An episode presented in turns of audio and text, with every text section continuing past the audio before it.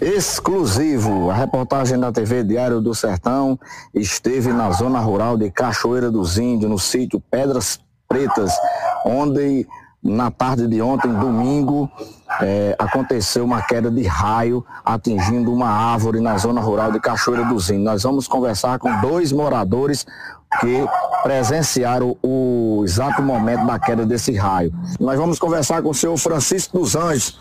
Ele de 51 anos, agricultor, e ele, segundo o relato dele, o mesmo estava na sua propriedade quando avistou o raio. Seu Francisco, seja bem-vindo à TV Diário. Nos conte como foi que aconteceu no momento que o senhor estava na sua comunidade. Rapaz, era mais ou menos umas quatro e meia da tarde. Eu estava era botando um bezerro para mamar numa vaca que tinha deixado ter abandonado o bezerro, aí só foi dentro do curral. Curral de madeira, né? Tudo. E, o, e esse terreno meu, ele avista bem aqui a, o canal da transposição e esse pé de cajá. Eu sei que eu ouvi o raio bem forte. Na, na, na, de frente, de frente aonde esse pé de cajá foi atingido.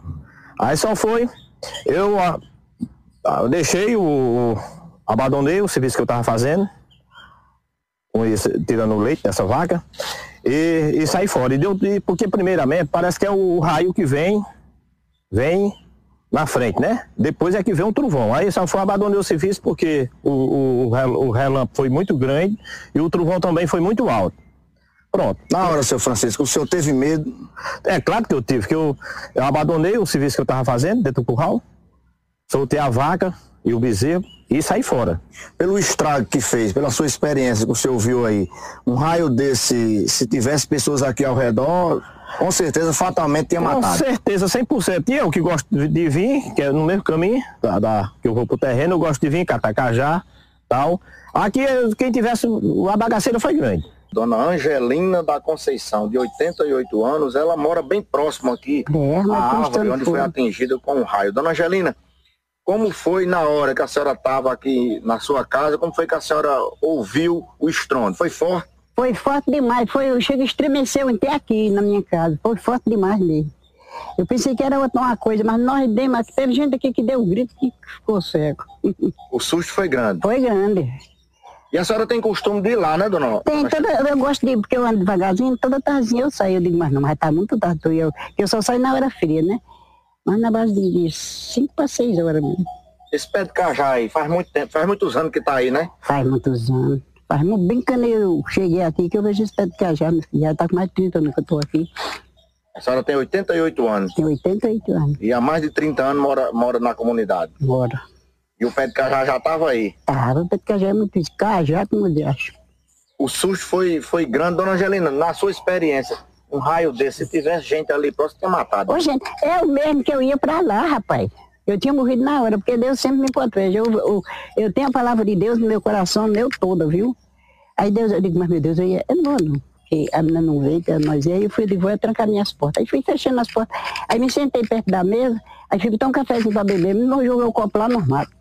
Derrubei o copo no chão. Na hora do, do, do estrondo? Na hora do estrondo. A senhora acha que foi um livramento de Deus? Foi. A Maria já pode, né? Jesus me protege, meu filho, graças a Deus. Tanta coisa que vem por lado de Deus, sempre Deus bota a mão, viu? Iremos conversar com a tenente do 5 Batalhão de Bombeiro Militar, a tenente Laila Fernandes, que vai dar dicas de como se proteger de raios quando estiver chovendo e também em período de tempestades. Vamos conferir na marca da exclusividade. Quase mil pessoas são vítimas dos raios em todo o Brasil durante todo o ano. Não existe uma estatística certa, mas é mais ou menos a estimativa que nós temos é que mil pessoas são atingidas por ano, né, durante o Brasil. O raio é uma descarga elétrica que ocorre entre uma nuvem carregada de eletricidade e a Terra, né, mais precisamente entre a nuvem e o ponto mais próximo que esteja na Terra. Uma descarga elétrica dessa natureza, ela possui 15 mil amperes. Para a gente poder comparar, um chuveiro elétrico ele possui 30 amperes.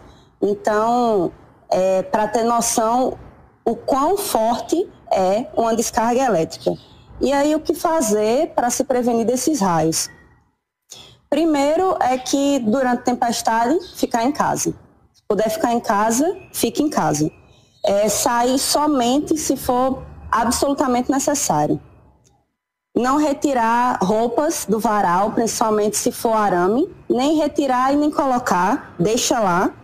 É, se estiver viajando dentro do carro, permanecer dentro do carro, porque o carro ele é um excelente isolante térmico, isolante, uma proteção para raios, o carro ele é excelente.